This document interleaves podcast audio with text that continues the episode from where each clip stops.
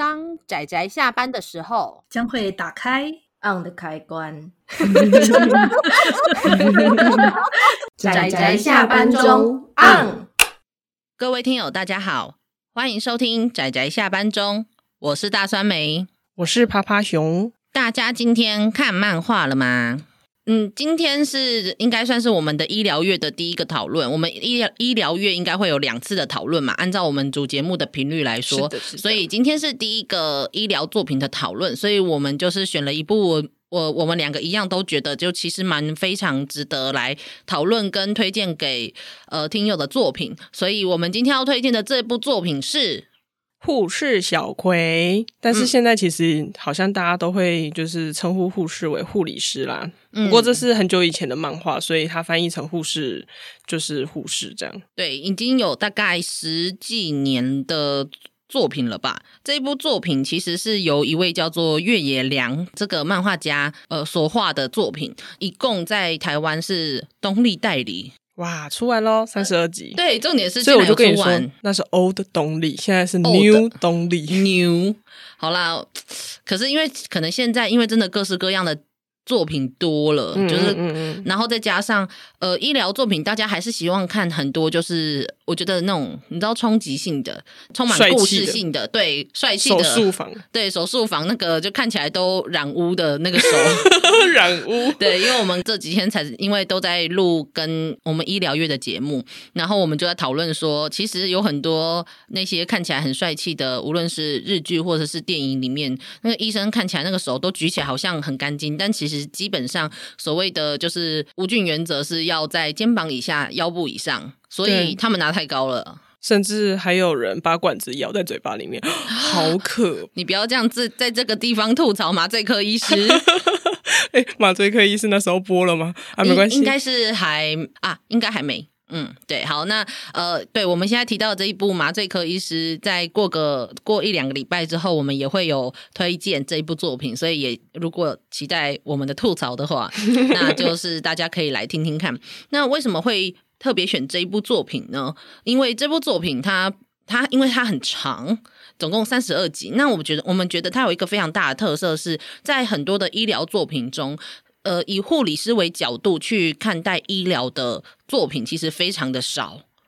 嗯，就算会出现，可能都是出现在一些很奇怪的漫画里面，就是一个设定。有时候会用的有点像是轻松，然后充满了爱心，有一些还是会很天使，对，会很那种，很有一种形象的样子出现，然后很可能有点可爱，或者是甚至有一些是会选择有点俏皮，或是迷糊。对，就是甚至会有人就是选择这样的角色来当一个护理师的主角，但是也有另外一个部分是，就是也大部分不长，所以他们最多就是可能面临了一两个事件，也因为篇幅不长，所以不会描述的非常详细。那这部作品，我觉得是医疗作品中少数真的非常全面，不是单纯的从医师的角度。而是从一个护理师的角度去看待更多的医疗团队的合作的内容，所以我觉得非常值得推荐。对啊，而且那个作者他也会在每一本漫画的扉页，就是书打开的第一页的右上角会有右侧会有一个小折页，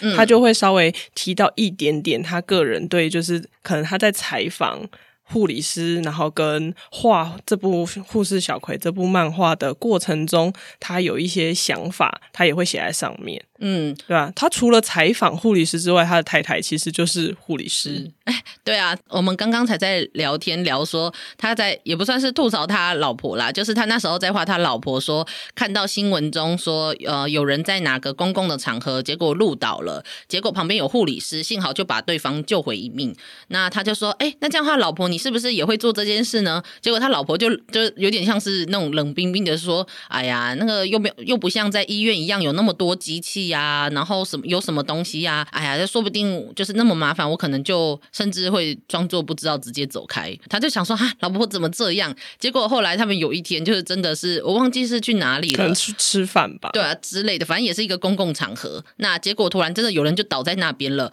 漫画家本人还想说，那该怎么办？这时候转头一看，发现老婆不见了。为什么呢？因为老婆扑上去，不 是 扑上去，对，因为对对，老婆就是赶快跑到那个旁边，然后一直说：“你还好吗？还好吗？”就是。确认她的意识，然后还在那里骂她老公说：“快点啊，你在干嘛？赶快打打电话叫救护车啊！”对啊，立刻就下指示，对，然后就是做那个急救这样。对啊，我觉得虽然说其实现在真。就以台湾的医疗环境来说，可能多少是很多医疗人员其实真的路过都不太想承认自己是医疗人员，因为真的真的还是有很多就是明明是急救，是好不容易把你救回来了，可是他照样就是告你或是抱怨你。对啊，例如就是做 CPR，其实还蛮容易把肋骨就压断什么的。那还有包括到那个，就是之前爆料公社不是也有说，他其实那一个人他不是医疗人员，可是他有就是心肺复苏术的证照，其实。这个证照也没有很难考啦，对啊，但是有点像是你要有这个概念，然后在那个当下去压，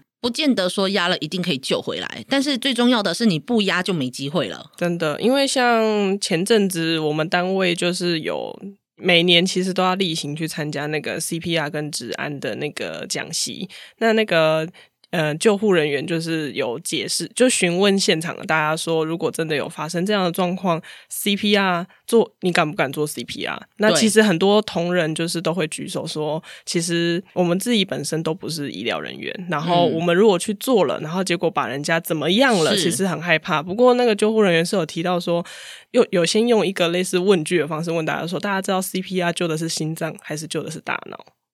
就是两个问，就是就是一个问题这样子，嗯，然后大家因为我们压的是 CPR，压的是心脏，所以大家都会直觉说，诶，那好像应该是救心脏，但其实不是，是救大脑，嗯，因为大脑只要缺氧五分钟，脑死的几率就上升很多，是。就算救回来，心脏在跳动，但它其实已经变植物人，所以其实那关键的五分钟是蛮重要的。对，因为脑袋真的是缺氧才几分钟，甚至你不要说缺氧五分钟，可能是脑死，你就算缺氧一两分钟，他可能对这个人来说，他的愈后，甚至他未来的一辈子会完全改变，嗯、可能都甚至已经必须要。依靠他人的协助才能够进行日常生活，或是机器的机器的支援。对，另外呢，我觉得比较让趴趴熊印象深刻的是，那个讲师最后讲说，因为有有同仁提到说那个肋骨被压断这件事情，他举了一个让趴趴熊印象深刻到现在都还记得的一个奇妙的例子，他就说。大家不用担心肋骨压断，肋骨压断就断了，反正他命有回来，而且那个肋骨其实是会再长回来的。他就说那个断掉的地方，大家有没有吃过猪肋排？他就是这样子断掉，然后中间那一个韧带什么的，它其实是会再长回来，不用担心这样。是没错，应该是说肋骨断掉比起他丧失生命跟脑死这件事来说，肋骨断掉真的不是最严重的状况。就像当如果现在有很多紧急事故发生的时候，就算一个人他有骨折，只要这个骨折不会。会影响到生命安全，基本上还是以需要执行心肺复苏术的人就优先呐、啊。对啊，就是这种状况。嗯，因为其实那时候就是有同仁也提出说，那会不会在压断的时候，他们骨头就刺进了哪个脏器？这样子，其实大家就是内心也是会很多惶惑。那就在这样子的犹豫的情况下呢，就。丧失了救他一命的机会，所以一开始好像有提到说，就是那个以前记得在趴趴熊还是高中，天啊，好久以前的时候学的那个 CPR 呢，其实是除了压胸之外，还要再做口对口人工呼吸啊。然后结果我这次去上之后发现，哎，现在已经不用口对口人工呼吸。当然有同仁也是大概跟我同年代吧，就问说，请问现在不用口对口吗？然后救护人员就说，对，不用。而且这就像就是一方面是。陌生人啊，你怎么敢？嗯，就是口对口，你也不知道还有没有什么病。然后，如果让大家因为口对口这件事情更犹豫，就又又让这个患者就是丧失了一线生机的话，所以他们最后就取消了这个口对口。而且现在是就是 COVID-19 的期间，没有人敢口对口这样。对啊，如果有人。OK 的话，是可以身上随身带着那一种，你知道那种嘴罩。哦，好像护士小葵里面有提到这件事情，因为他就是真的，他也有把他跟他太太作者跟太太的那个遇到的那个急救的状况，他也把它画进去了。哼哼哼，可是要随身带这个东西，你你这一辈子可能一次都不会碰上，那要你随身带着这个东西，好像你也不会记得，所以这样的措施跟这样的认知是对的，就是比起。要会让人犹豫要不要去做，先就是可以让人家愿意先做的就先做。那保持呼吸道畅通，如果有东西塞住什么的话，就再看有没有什么办法可以把它处理掉。但是可能先压胸还是比较主要的，不然的话就脑死了也不用救。嗯的那种程度。嗯、所以我觉得这部作品其实真的提，我觉得它真的比起很多医疗漫画，因为医疗漫画很多都是 focus 在医生身上，对啊、所以他就会讲说医生是怎么样做处置，跟怎么样去面对一些在处理疾病的时候有很多伦理冲突啊，或者是呃他人生的一些体悟之类的。但是我觉得这一部作品。护士小葵跟就是神的病历簿，我觉得它是更面向于一个人，然后跟一个比较全面的东西。但是神的病历簿又更不一样了，所以如果大家有兴趣，也可以去听听看我们的推荐。嗯，那这部作品我觉得是目前我看过的医疗作品中，我觉得广度最全面的一部作品，因为它有一个重点，就是它从护理师的角度出发。那从护理师角度出发，为什么会最全面？因为基本上我们说的医疗是要以人为中心，但是。护理师才是那个真正待在病房，或者是待在他们的工作单位，在病人身边最久的那一个职位。嗯，我也不是说，所以医师都不在，所以医师就没有照顾病人。不是的，他们的治疗跟他们做处理的方式，可能是例如说，看他们开会讨论，或者是他们可能去查很多 paper。那他们或者是他们必须要去可能准备手术之类的这些东西，虽然没有在病人的身边，但是他们仍然是在做。治疗病人这件事情，可是护理师小葵的是因为是身为护理师，所以他是在病人的身边去执行很多与病人第一线面对面相关的那一个处置。所以我觉得，如果大家对于医疗环境，然后对于护理师在医院是怎么样的工作，看这一部其实是很不错的。虽然其实日本的医疗其实。跟台湾的医疗其实还是有一点不一样，就是他们的护理的分配工作上是有一点不一样的。但是我觉得医疗的本身的核心还是差不多。那每一个分级的工作基本上也不会完全落差太大。那所以我就会觉得说，如果大家对于一个护理师在医院是怎么样照顾一个病人？我觉得看护士小葵很不错，尤其他不只是原本就是可能在内科，他后来也有到外科跟急诊去，所以就可以看到更多层面的科别，他们执行的东西有什么不一样？对呀、啊，嗯，而且另外还有是它里面有出现很多各个不同的工作的人，嗯，所以你就会看到他们是怎么样的合作，例如说护理师是怎么样跟医生合作去治疗病人的，讨论他们的病情跟决定治疗的方针。或者是就是他们在，例如说病人要回去了，或者是他的家庭背景有什么问题，他们必须要去寻求很多各式各样的职业工作的人的协助，就是是一个 team。就这部作品让我感觉比较多的是一个 team，虽然说小葵真的是一个很爆冲的一个 女主角，真的，而且里面有粉红恋爱系的趴趴熊，喜欢的就是一样是有小小的恋爱，虽然说一点存在感都没有。它其实里面有很多 CP 啦，但是好像都没有什么粉红泡泡，然后就被那个了，然后就被 ending 了这样。我不知道到底是这个漫画家他觉得不知道怎么画，还是他没有想要画那么多。也许应该是因为他想说是医疗，他没有篇幅可以画。对，因为光是医疗，你看看男主角都只能当壁虎等等。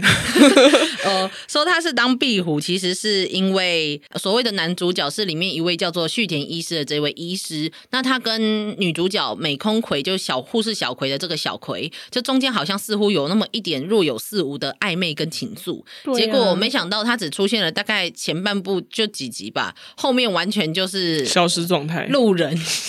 我们看到他可能就是突然出现了一下，手上拿着就是资料，然后就是出现了一下，脸上有水滴，听到了惊讶了一下，然后就离开了。对，然后因为他真的很忙，然后我就想说，呃，我不知道该说什么，也就是我就会觉得他真的是男主角吗？而且他甚至后面的封面上，他被放到很后面呢。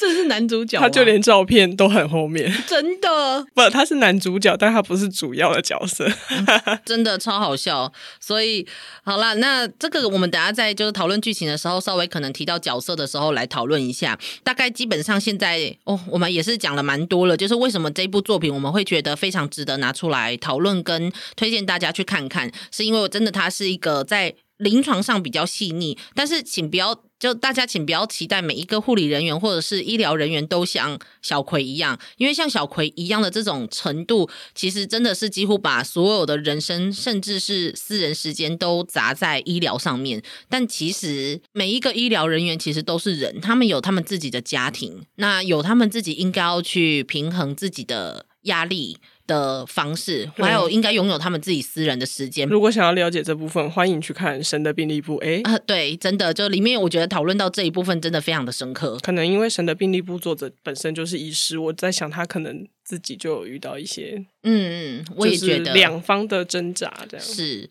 就不过我觉得这一部分是我感觉小葵某一种程度已经变成像是他的舒压的方式，就是看到他的病人变好。嗯，就是我觉得他已经几乎私人时间混在一起，对，混在一起了。其其实这样不太好。对，其实以我的角度来看，我会觉得不太好。但是有一些人似乎就是这样，就是所谓的那种类似，好像心理学有一种，就是呃，人其实是分成 A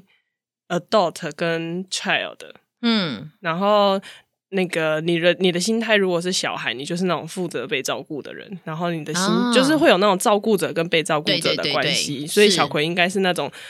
强烈需要有人依赖着他，对，他是被依赖依存症。对，我觉得也是这样。你看他，还有包括他，因为他小时候是母亲过世嘛，对。那然后他就觉得说，他必须要照顾他弟弟，所以就算他长大了之后，其实他弟弟也蛮独立的啊。嗯，我觉得他在心态上还是觉得要照顾弟弟，虽然说没有很明显，可是他在习惯性。对，然后还有包括到身边的人发生了什么事，他就会不自觉的想要去关心他。他就是等于是在燃烧自己啦。那这样状况其实蛮危险的，有一天他会把自己烧燃烧殆尽。嗯，但是如果今天他是觉得说这样子的方式是可以帮助他舒压的，他只要看到这样子就觉得 OK 的话，而且他的确也不是说都是像面临医疗环境那一种真的很不得已的状况，他其实例如说身边有很多朋友面对了什么困境，他也都会去帮忙嘛。那在帮忙解决他们的问题的时候，他同时也可以感，我觉得他可能也是同时感觉到自己舒压了。嗯，我猜啦是这样。但是因为他是漫画主角，所以不然的话，其实，在现实中，这种人其实并没有那么多。所以在看这部作品的时候，我觉得他在描述医疗临床其实非常的细腻。嗯。但是我也希望大家，就是读者跟听友们，不要误会，是医疗人员就应该跟小葵这样，其实不然。我觉得如果可以的话，希望大家就是可以，我是说护理师啦，就是可以像奈良桥那样。哎，等等，也也不需要。那梁乔是里面一个角色，他就是 他虽然有一些言行或是思维是的确是令人觉得有点，嗯，就是就是很有他个人的风格，但是其实我觉得他一个观念是很重要的，他就是他就是觉得说。就是每个人都还是要有自己的私人时间，没错。然后，但是你的你不要把你的私人时间花在你工作的场所，你这样会相对显得其他工作人员没有在做事情。嗯，对，我觉得这点也蛮重要的。虽然说好像看起来有点像是以团队的压力在压迫个人，乍看好像是这样，但是其实最重要的是在于说，应该是说这样会有一个误导，有点像是让。病人的角度来看的时候，就有点像是护理人员或者是医疗人员应该要做到，对，要应该要成为这种程度。就像《神的病历簿》里面，我们也有提过的，就是当这个环境哦，那是因为小葵在这边都被大家支持嘛，所以团队算是支持小葵的。哦，啊。但是像《神的病历部》里面是整个团队。都已经是自然而然的，就是延长工时，然后放假还要跑来医院那种程度。那自然而然，一个准时上班跟准时下班的医师，在这个时候就会有非常有冲突。对啊，他就是一个很明显的异类，然后其他人就会很自然而然的认为说，你为什么不能照着其他人的方式来做？没错，但是他其实并没有违反规定。对，或者说，其实以一个他的身份的这个角色来说，其实他是尽责的。嗯，对，所以我觉得有时候说一个医疗人员尽责不尽责，或是有没有良心这件事情的时候，我觉得有一个重点是你可能要先去看说，去理解一下，至少在医疗环境下，这个医疗人员他所应该要承担的责任。如果假设他今天只为了让你感觉有没有良心，却没有时间去把他的责任给做完的话，那他到底是一个好的医疗人员还是不好的？以我的角度来看，我一定觉得不好啊，因为说不定他为了让你感觉到有良心，结果他抛下了另外一个病人的处置，可能延后他的处置。那我相信不会有人希望自己成为那个被延后或者是没有被没有被尽好责任底下的那种病人。哦，我觉得这真的很冲突诶，因为病人真的会很不舒服啊。当你自己是不舒服的那一方的时候，当你是那个受尽折磨跟痛苦的那一方的时候，那旁边也只剩下医疗人员啦。有时候情绪发泄也是这样嘛，就像我们身边的家人也是这样。好啦，只能说这真的是一个很两难的地步。所以，希望大家都是有点像是知道彼此都是为难的，就是我们就尽可能彼此体谅，只能这样讲啦。哦，那我们接下来要进入到剧透的部分了吗？哎，对，我们接下来可能会讨论到一些剧情的部分，所以如果还没有看过的听友的话，就是请记得去呃，可以看看这部作品，虽然它有点长，但至少我觉得先看完个几本，或是看个十本，然后了解一下，我觉得也是不错的。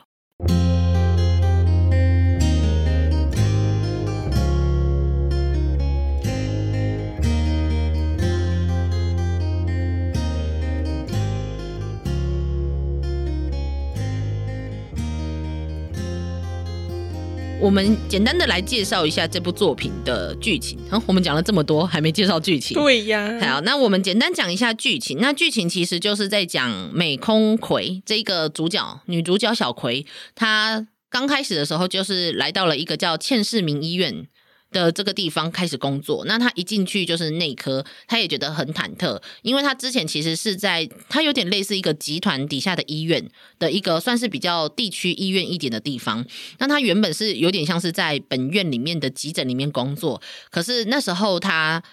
做了一件事情，然后这个地方好好笑，就是他前面其实作者在画的时候，他也是用那种非常有点悬疑的方式，就他也没有明确告诉读者说他到底做了什么事，但是你可以明显看到小葵非常的也是对，但是他对他自己做过那件事情，他并不后悔。然后呢，身周遭的人因为其实不知道他真正做到什么事情，再加上本院又把这件事情压下来，所以呢，小葵去的时候就有各种谣言。然后他就有一天，他终于在换衣服的时候。听到了大家的谣言，然后他就说：“对我也没有，对我我就是跟病人上，不对，我没有跟病人上床。”对，这一段是说那时候他其实不知道大家在传他的谣言，但是他知道自己其实做了不太好的事情，嗯、但我们比其实并不知道做了什么事情。嗯、但是那时候当谣言他们在传来传去，就是说听说他在本院还跟病人上床，对，然后这个时候他在旁边，然后本来就是。以为就大家都要讲，大家以为他他以为大家都知道他做过什么事情，对，他以为大家都知道，结果没没想到是因是谣言，谣言就是满天飞，而且还转成了奇怪的走向。对，然后他就说没有啦，他就赶快去跟他的在他单位就是带他的学姐就说没有没有，我没有干这种事，就我没有跟病人上床，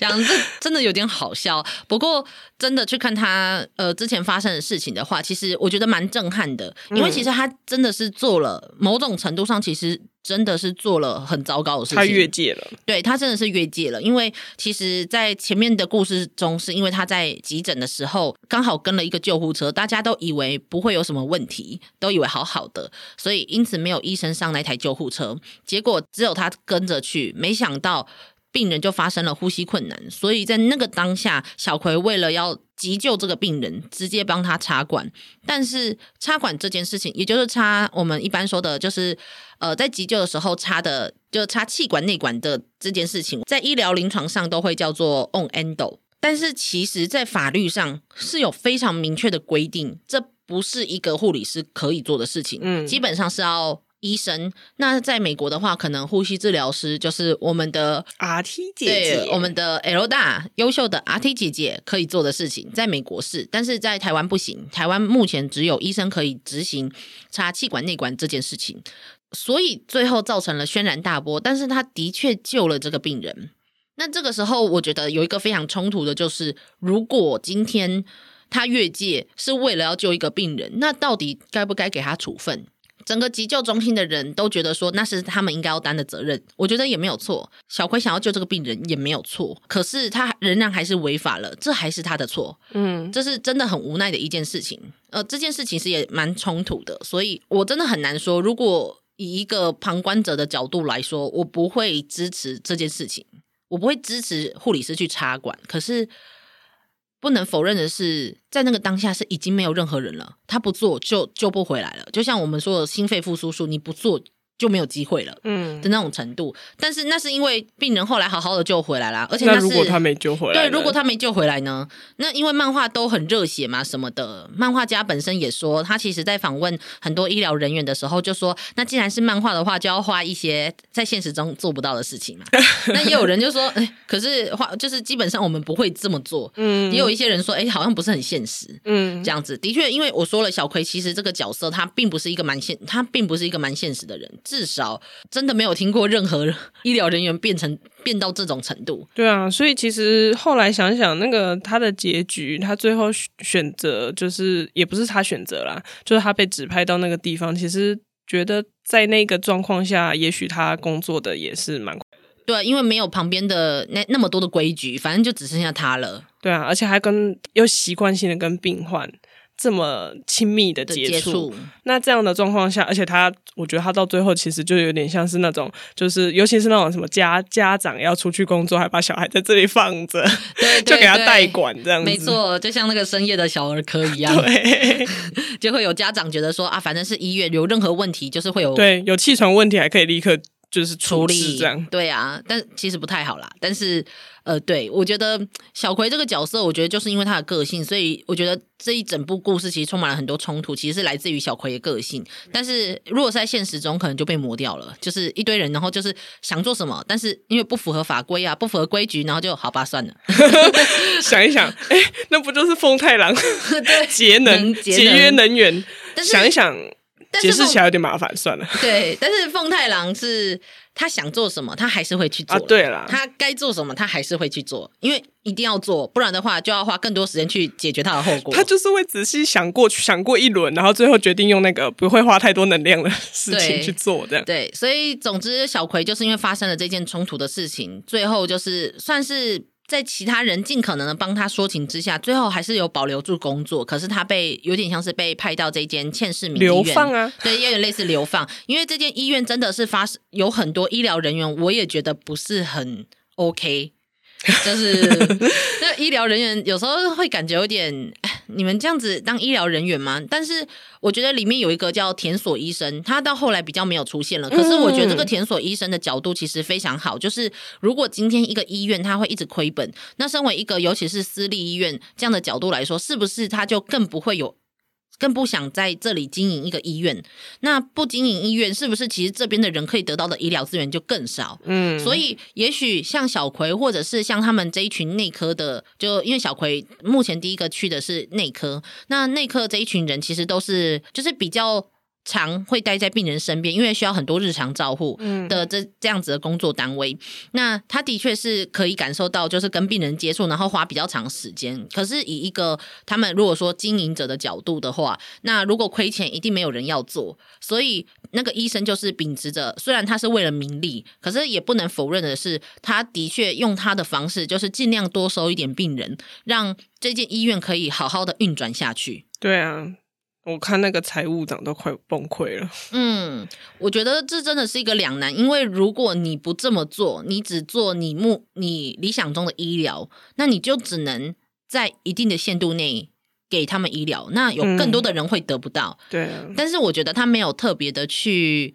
呃铺陈这一部分。我觉得因为主要是铺陈小葵，所以其实基本上看起来还是小葵的立场是没有错的。嗯、但是我觉得这种冲突其实是。蛮多的，因为其实就是随着健保制度嘛，嗯、所以其实有很多小间的医院其实是敌不过就是大间的财团医院，就是很多的连锁医院，就是比较大间的医院，他们背后的知识比较多，然后可能投资的很多医疗资源比较多，那大家都往大医院跑，然后再加上门诊费什么也都比较，就是也没有像以前那么多，嗯，这样，所以就变成说，其实有很多中小型医院其实是倒掉的。哦，嗯，所以也变成说医疗在分级上面也会有点困难，因为大家就会想说啊，发生了什么问题，那我干脆去大医院。当然，健保现在真的底下有很多问题，所以也暂且不提，不然的话，这可能可以开个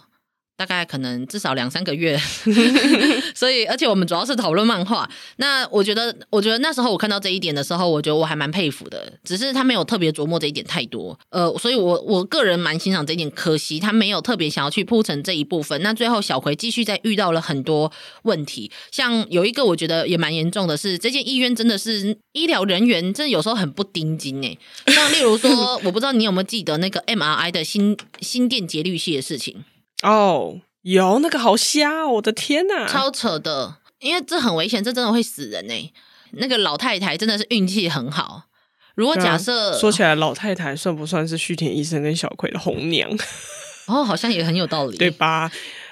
而且我其实强烈怀疑旭田医生的味觉已经丧失了。是小葵做的菜，大家都说难吃，就只有他说好吃。真的，那时候他说好吃的时候，我就嗯，没有问题吗？嗯、没有问题吗？不过他连那个酱菜都吃掉了，对，嗯，味道很重的酱菜，这就是一个锅配一个盖，对，没错。好了，那这个只是中间有趣，它有中间还是有非常有就是轻松有趣的，就是点缀，对，互动点缀之类的。但是呃，节律器事件是。有一些病人，他们的心脏是没有办法正常的跳动，所以他们会放一个叫节律器，就是英文中叫做 pacemaker，放在心脏，那它会可以固定的刺激心脏，给予正常的跳动，就协助它正常的跳动。所以这是一个非常重要的一种机器，但是它算是就是一个小小的仪器放在里面。所以如果你要进去 MRI。MRI 就是所谓的核磁共振的时候，你身上的所有金属物品全部都要拆掉。如果你进去 MRI 的时候有着这个心电节律器的话，它可能会因为它的磁力的影响，导致心电节律器会丧失它的功能。嗯，因此病人很有可能没有办法正常使用这个节律器，其实是会死亡的。那中间就有发生这件事情。嗯。有啊，那个那个，我记得有一个那个医生吧，那个男医师，是他为了把妹，还带他带带带那个女生进去那个 MRI，然后就他就是一个白目啊，对啊，他的东西就被吸进去。对，所以而且他在问诊的时候就是很随便，对，很随便，所以呃，基本上就可以看出这些医院有多糟糕，因为这问病人有没有 pacemaker 这件事情，真的是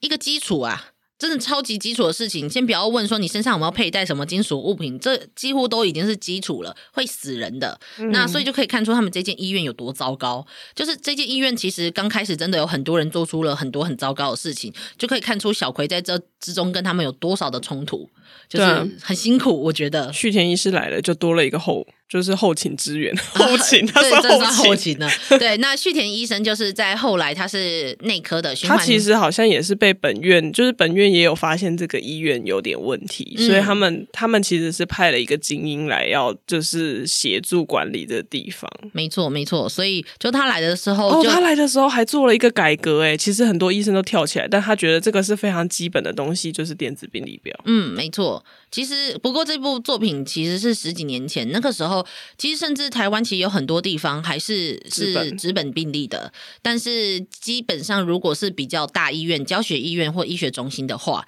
或是甚至有一些地区医院也都已经用电子病历了。因为尤其它有一个好处是，它就可以成为有点类似云端的病历。因此，如果你们是有联盟的，或是你们是使用同一个系统的，例如说你们合作，你们就可以去。点到对方的病例，就同一个病人，但是在你那边的病人，但是你可能地区医院，你把地区医院的病人转到医学中心，可能因为比较需要更高级的医疗，那这个时候你就可以去看说他过去做了什么，做了什么手术，然后有放什么东西。有时候病人他们没有什么医疗背景的，其实不会记得这么多，他甚至连自己手术几次他都忘记了。对啊，不会啊，就像我妈说，她那时候转别的医院的时候，就是要把。前一个医院的病历表调出来要缴钱，然后再把他带去新的医院。嗯，是，这是一件好事，而且应该是说，如果今天你是要被转诊出去的话，而不是单纯，例如说只是去看个简单的呃感冒啊，或者是呃水泡啊什么之类，就是一下就可以处理的那种疾病，而是一个长期的疾病的话，那基本上最好的。一个好的医院，或者是一个觉得有认知到责任的医院，应该会知道说，那你可能会需要一个，就是至少简单的，呃，简单的一个病例。去解释说你发生过什么事情。这是一个可以帮助更多了解病人，然后减少医疗成本，然后也可以增加就是医疗效率的一种方式。这个电子病历是真的是一件好事，而且因为刚开始，我不知道大家有没有注意到是，因为那时候护士小葵他是拿着三色笔。在写病历，哎，没有发现。对，因为三色笔真的是呃医疗上面真的非常需要的一种笔，因为因为在还没有电子病历的时候，要写所谓的呃血压、体温跟呼吸表的时候，是要用三种颜色的笔去点。哦，就是例如说体温是多少，那就有可能一个可能他们那边是蓝笔，然后可能呼吸是红笔，然后可能我那时候查的我有点忘记了，但总之。在还没有电子病历以前，他们是用三色笔在写体温、血压、呼吸这种生命真相的，哦，所以三色笔是一个医疗上面非常常见的东西。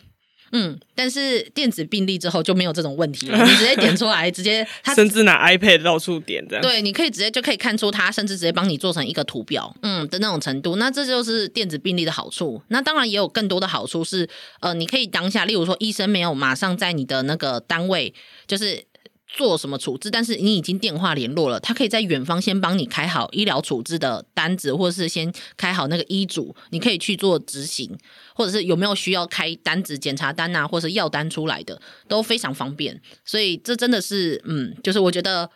电子病历是一个蛮重要的东西。对啊，但是那时候旭田医生在推的时候，其实遭到蛮大的反弹。嗯，所以其实他有时候约医生开会，然后没有人。对。然后那个我印象很深刻，那个帮他整理会议资料跟发放会议便当的一个行政人员，嗯、他其实有点无奈的，就是叹了口气，然后说：“为什么优秀的人总是？”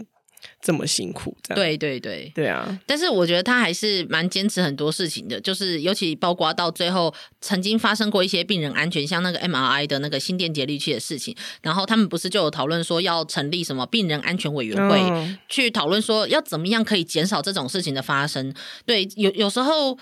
你要说一个人，医疗人员都是人嘛？你要说他们完全不会犯错这件事情，我觉得就要交给 AI 机器人。对，那要求太多了。那我觉得重点就是说，我们要怎么样把这种风险和可能性降到最小？嗯、所以，其实，在医疗上有很多所谓的防呆处置，就是例如说，他们的药物就会做的非常的不一样。呃，非常危险的药物会做有颜色的，然后你就看到这个颜色，你就知道说不能，对，要小心。对，或者是不同的管路，他们会标示不同的颜色。色之类的，或者是不同的医疗处置的物品仪器，他们也会有不同的标示，就是为了要尽量可以去减少这种事情的发生。嗯，所以就是其实不只是单纯他说的那个病人安全委员会，就是他底下去实际临床上面做的很多事情，就是其实台湾也都有在做。医疗的系统其实有一直不断是在进步的，只是不能否认的是。毕竟还是一个很大的体制，所以总是要到发生问题的时候，有时候才会回头去检讨。对，不能否认是的确有很多人可能在这底下已经是被受伤害的那一群了，但是只能说，我们就期待未来可以越来越好，就靠 AI 吧。哎，等等，没啦没啦，AI。目前要完全取代的话，还是有点困难。对啊，很困难。但是它至少可以做到一些辅助的部分。是是是。目前的状况，开发呃，目前发展 AI 发展的状况可以做到辅助的部分。对啊，我觉得适度的使用，就是不用用那么多，就是不用动脑的部分，其实有很多真的可以让 AI 或者是机器人来做。我听说好像也有一些地方在开发机器人看护。哦，嗯嗯嗯嗯，我目前听到的状况是，诶、欸，因为其实像 COVID-19，就是它的那个呃状况非常严峻，所以其实很多医疗的文章都大量的产出，但是这么多篇文章，医生也不可能看得完，所以其实会利用 AI 去协助你阅读，然后他会写辅助医师做诊断，这样。哇哦，好高级哦！天呐，是是真的，而且我还有听说，就是现在已经是已经有点像是有一些地方的系统会有点类似半协助你开药，嗯，就是例如说你在治这个疾病，然后你已经打了这个开头，就例如说可能 C H 开头，哦，我有听说这种资料库，其实你就是把药输进去，就是你打算开的药输进去，它会帮你计算说它有什么副作用，嗯，有什么危险跟可不可以用，它还会标示不同等级的颜色。嗯，是没有错，但是我说的是有点像是他现在有这个疾病，它是可能，例如说，可能现在是感冒，嗯、那比较在感冒定义下的疾病的药物，通常会开怎么样？那如果里面已经有病人，甚至是小孩子，体重很重要，因为要去计算药物的量的话，那他会直接，你知道，就电脑都帮你做好，你甚至打了开头，例如说 C H，他就帮你就是显现说你是要选这个药嘛，嗯，然后选选它的时候就直接都帮你算好了。哎，我觉得这个超高级的。哦，对啊，我刚刚说的那一种药物是指说，如果有一些。病人他其实不只会看一种科一种病，啊、他会吃很多种治疗别种药物的，呃，比治疗别种疾病的药物。嗯，然后为了了解彼此的药物会不会造成，哦、就是放在一起会有交互作用啊。这是，可是这样有要有一个问题是，就是。例如说，我说的，就是他去的不同医院，他们要有云端病历啊，不然的话，像有一些人，就是医生不是都会说，你有没有最近在吃什么药？那病人就会说，哦，没有，我没有，我他甚至有一些会直接说，哦，没有，我没有吃。但是后来才发现他有吃中药，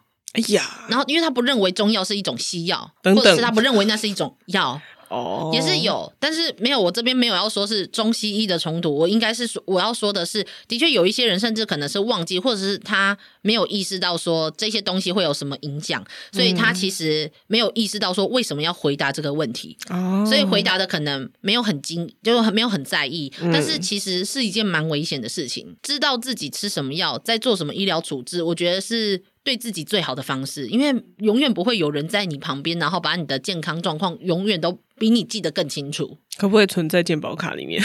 呃，所以现在就是有人在推整个全台湾的电子病历，可是麻烦的是说，不同的医院他们已经有自己的电子病历的系统了，不一样，所以要把他们结合同整在一起的时候，一部分是这个是非常大的工程，嗯、另外一个是，那你在健保卡里面一看就可以看到所有的详细资料的话，那是不是会有各自的问题啊？这也是一个现在在讨论的问题。但是呃，目前已经有健康存折了嘛？你什么时候去看过医生？你看的是什么医生？还有包括你在这个上面你付了多少钱？其实都是有记录的，只是可能不会到医院的病历这么详细。那我相信可能现在我是不知道了，但卫福部也许有在做，看能不能统合病历这件事情。但是可能各自这一部分真的要先第一个，对啊，还有系统的就是相容性。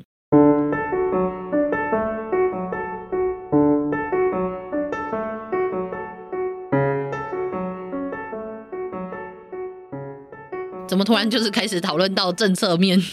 好了，我们这个其实是在讨论一些嗯临床上面很容易碰到的问题，但是这些全部都不是病人会认知到的。病人在医院的时候认知到的只有我现在很不舒服，我要看医生，然后做医疗处置很不舒服，那跟最后要付钱我也很不舒服。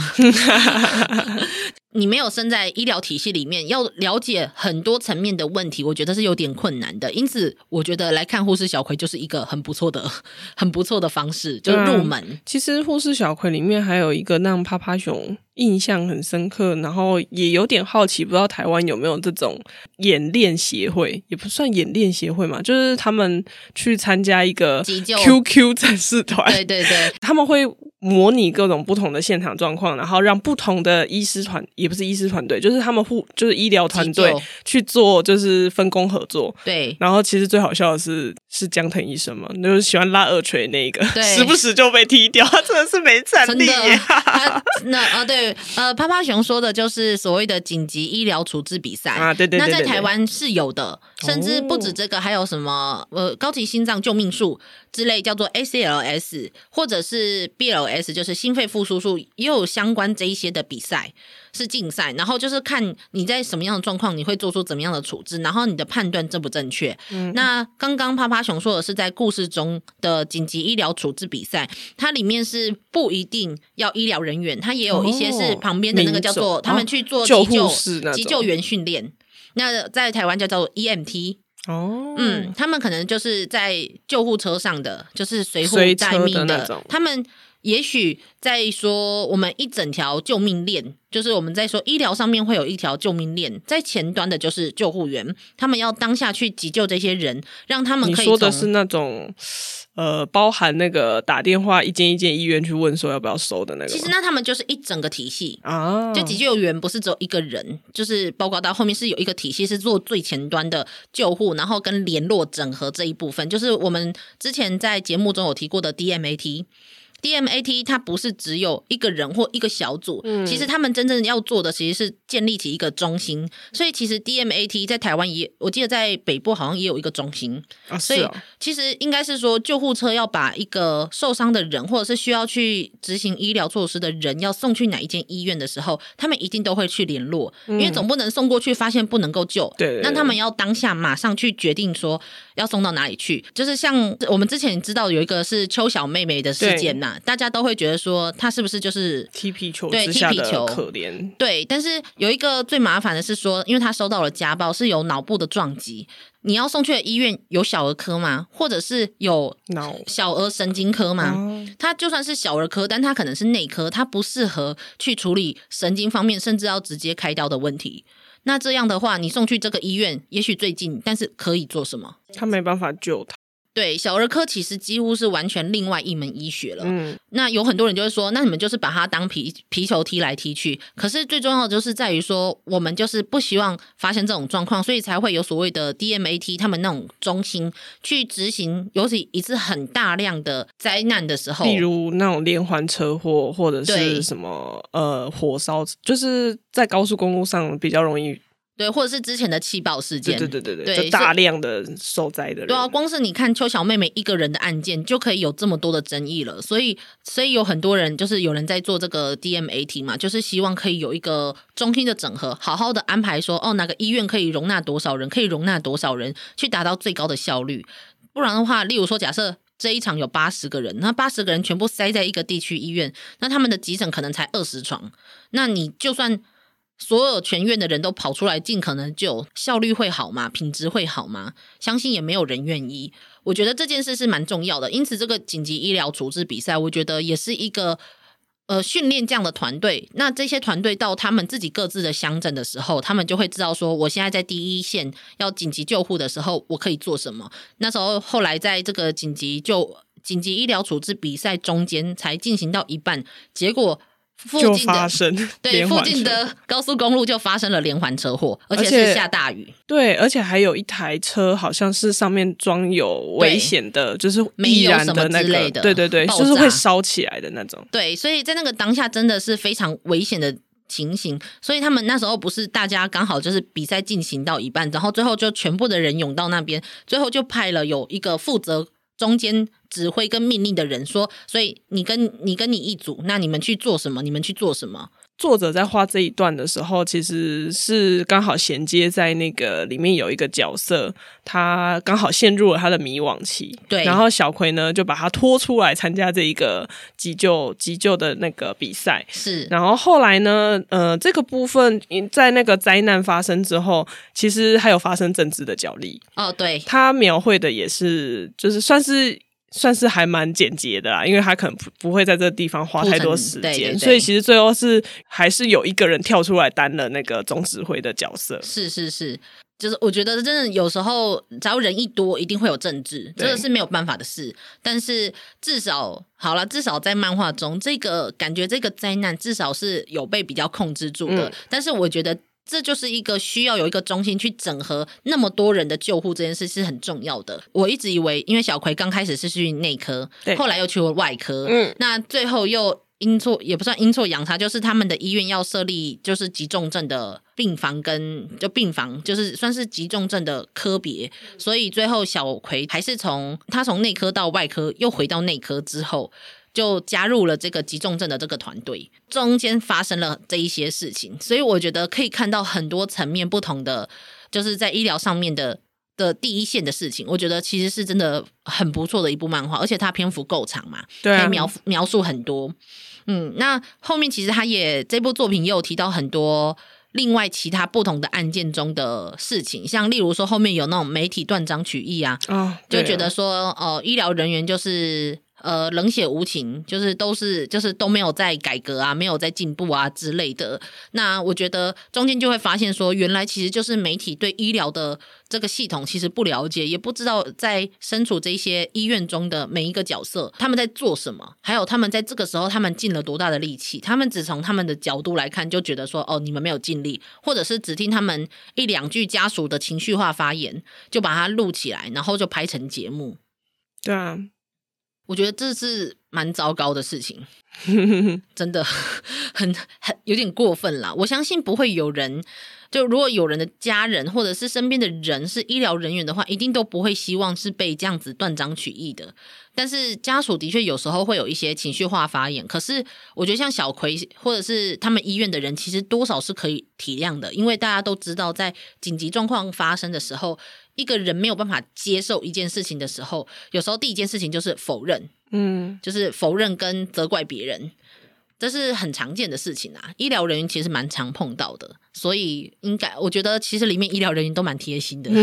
虽然说有时候当然会有一些他们中间的一些，就是算是有点利益关系的冲突吧。对啊，但是我觉得大大致上，其实这里面的医疗人员人都蛮好的啊，人都蛮好的啊。对啊，我就觉得，嗯，毕竟是故事了。对啊，是漫画，就是不会像一龙一样，根本就政治类角力。好了，我们是不会提一龙的啦，因为一龙很有名啊。对啊，一部分他有名，一部分是我觉得比起医疗，他更像政治漫画啦。哎哎。这样好了，那另外还有一个就是 DNR，就是已经签好了心肺复苏术，最后还是插管的那个案件。嗯，那个因因为我想应该大部分目前医疗漫画，还有包括我们现在的就是包括病人自主法上路，还有什么安宁条例之类的，我想大家应该多少现在有认知到说，就是当人走向末期的时候，死亡这件事情有时候是不可逆的。哎呀，其实光是我们现在坐在这里，死亡也是不可逆的，只是时间长了点而已。早死晚死，其实都是要死的。诶，这样是不是算是政治不正确发言？但是我觉得最重要的是，现在大家其实多少都比较能够接受了停止急救同意书，或者是接受安宁的这件事情。嗯。但是在这里面，他就特别提到了一个案件，就是。病人本身是一个护理人员的父亲，然后他其实有表达说，他不想要执行急救，不想要插管，执行急救措施。女儿虽然是护理师，但是在那个当下，他反而跟自己的哥哥有了冲突，最后医院只好就把他插管。主女主角算是站在了。女儿护理师的角度，因为这个护理师是她的认识的学姐嘛，对啊，对，大家就会想说，是不是因为她的感情上，就是变成说你太偏颇了你认识的人，对啊。但是我觉得小葵在这一部分，我觉得她的感受，我觉得其实蛮好的，就是他知道这个时候就算。就算他的确选择的不是一个这个病人本身想要的事情，可是他知道这个是因为这个家属他会无法承受，嗯，因为他可能在身边，他的生活重心其实是照顾这个父亲，可是如果一下的让父亲。就是马上就按照父亲的意愿让他离去，那反而是家属是难以承受这件事情，所以就会可以看得出来，是小葵在这一部分，虽然他很想尊重病人的意愿，但是他也同时的非常担心着病人家属的心情。对啊，不过趴趴熊在看的过程中呢，其实是。一开始是觉得那个嫂子就是很像坏人的角色，啊、但是后来看一看之后，发现其实他也只是因为他其实接触了比较长的照护的部分，嗯、然后也很明确的了解说爸爸就是想要这样子走，然后为了这件事情，其实他也是承受了很多邻居的异样的眼光，然后再加上这个呃他。姑姑吗，小姑，小姑。就是这个小姑，就是一回来就是一把，就是把那个爸爸抢过去照顾，然后就是又不太理他，然后小孩子又就是都叫叫去朋友家吃饭，你就觉得说是怎样，就觉得就是瞧不起我嘛，或者是什么的，就彼此之间还有一些冲突，对，隔阂之类的，对啊，那最后。最后还是有圆满结束了，对啊，最后还是有讲开，然后呃，这件事情也算是圆满落幕了。因为病人虽然最后插了气管内管，但是还是没有办法阻止他的身体的病情，最后还是就是离开了。但是至少是一个大家都比较放下的状态，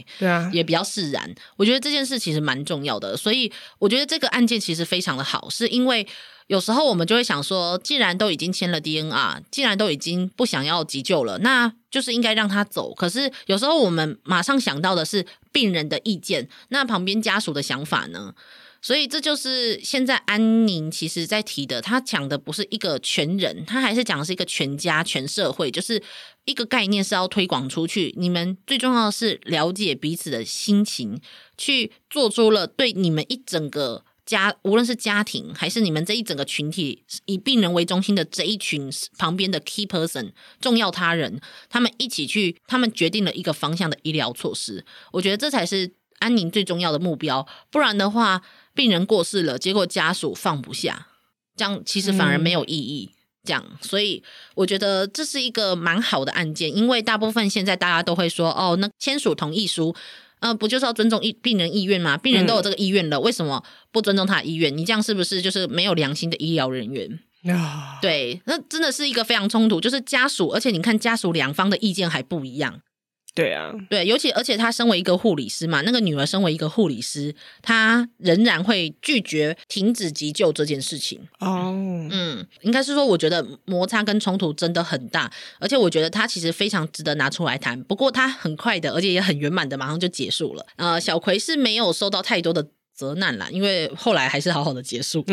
小葵真的是很幸运，不是我要说，他很容易就是遇到冲突，然后最后又圆满的结束了。对，没错，没错。不过好啦，也是因为他的那一种热情的个性，所以才让身边的人都很想帮他。对啊，然后就算是病人都觉得很想帮他。应该是说，他虽然会有这么多的冲突，是来自于这样的个性，但是为什么最后还是可以圆满落幕，也是因为这样的个性啊。嗯，这样。但是请大家就如同我说的，请不要相信。医疗人员应该要成为这个样子。它是漫画，对，好啦，那那我们大概基本上讨论了几个案件，那中间其实还有很多医疗现场的详细的内容，像我们刚刚说的三色笔啊、医疗器材、病房设置都非常的详细，还有包括到医疗人员，就是他们里面的制度，像例如说日本是比较以全组护理，就一整组一起去执行护理措施的，所以他们会有一个比较像是。呃，leader 一个这样的角色就是主任，嗯、上面才是这个单位的护理长，哦、就护士长。这样在台湾是比较不会有这种情形，因为台湾是个别的全责全责护理。是啊，还有包括到一些临床的流程，他会告诉你说，哦，早上几点到几点会做什么，几点到几点会做什么。嗯、那这个时候我们有什么东西要注意之类的，还有包括到一些。临床照护上面的小细节，像例如说褥疮这件事情，哦，褥疮这件事情真的是超级琐碎又无聊的，但是非常非常的重要，因为它有可能真的最后，因为一旦病人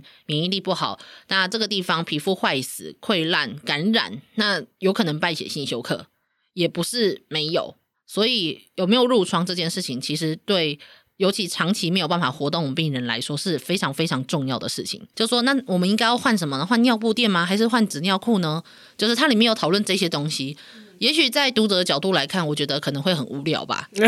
我觉得因为很繁琐啊。那但是我觉得都是很重要，而且很临床，而且真的是面临第一线的人才会去看到的事情。我觉得。很棒，而且还有例如说各种奇怪的日常啊，例如说病人跑掉啊，然后病人跌倒啦，病人要跳楼啦，然后或者是什么明明是病人自己造成的问题，然后却要医疗人员负责啦，嗯，对啊之类的，然后或者是还要帮猪队友擦屁股啊，这种事情就超常见的啦，嗯，所以。你可以看到，真的是临床的医疗人员会面临什么样的状况，还有包括它里面还有什么 X 光师啊，嗯、还有到什么社工师啊，对啊，还有对啊，对啊，还有包括到一些就是可能社区社区环境，像包括他们说那个救护员，嗯，所以我觉得都有提到，都是一部非常全面而且很不错的作品，就蛮推荐。给大家的，如果听我们的讨论没有看过，然后觉得听不懂的，也麻烦就是可以自己去看看这部作品，我觉得非常值得，然后好看。虽然到最后那个男主角真的变得有点有点路人化，然后那个结局好像有点草率，但是没关系，相信他们在那边过得很快乐，在我们的脑中过得很快乐。这样脑脑补好了，那我们今天应该算是真的讨论了不少东西，而且讨论都已经快要不是故事的剧情了，讨论医疗现况了吗？对，好了。信大家都睡着了。嗯啊，真的，我们也不知道有多少人可以听到这里。那么就总之就是希望，就就哦，其中有一个我其实我蛮想提到的是，有那时候有一个急在他们在急诊嘛，在急诊那边工作，然后就会有一个面临了胃癌第三期的病人。哦，那虽然说那个时候跟外科有很多冲突，说到底要不要切啊，还有动手术什么之类的，但是我觉得最感动的其实就是那一个医生，他虽然说他是妇产科医师，嗯、但他就坐在病人的。旁边，然后握着他的手，他说：“就是虽然我是妇产科医师，但是我会一直在这边陪着你的。”这样，我就想起那个神的病历簿里面，就是里面提到的东西，就是他说生病真的是一个世界上最寂寞的事情了。你重点不是你承受的苦痛这件事，而是没有人理解，也没有人在你身边，寂寞才是可能最难以忍受的事情。所以我觉得在那个当下，就是你会发现他其实什么事情都没有做，他就只是坐在他的旁边，然后握着他的手。你甚至可以在旁边凉凉的说说哦，又不是你生病，你当然这么讲。但是在那个当下，我还是很感动，就是因为最重要的从来就不是说一定要完全的去执行最高级的医疗，而是这一种想要帮助他的心情。嗯，所以好啦，那今天我们就是。不自觉的就谈到了这里，那就希望大家有空的话可以去看看这部作品。那趴趴熊有什么想说的吗？没有。嗯，好，我们难得就是会有趴趴熊的声音，这一个月都会好好的陪伴着大家。相信大家听了前面几集的节目就知道，这是他难得回归我们节目的一段，陪伴大家入睡。对，呃，等等。睡觉前非常适合听。好啦，那我们今天的节目就到这里告一段落。大家记得下次再收听我们医疗月的其他节目哦。就这样啦，大家拜拜，拜拜。啊，上班，上班，我不要工作，下班了，回去，回去工作喽。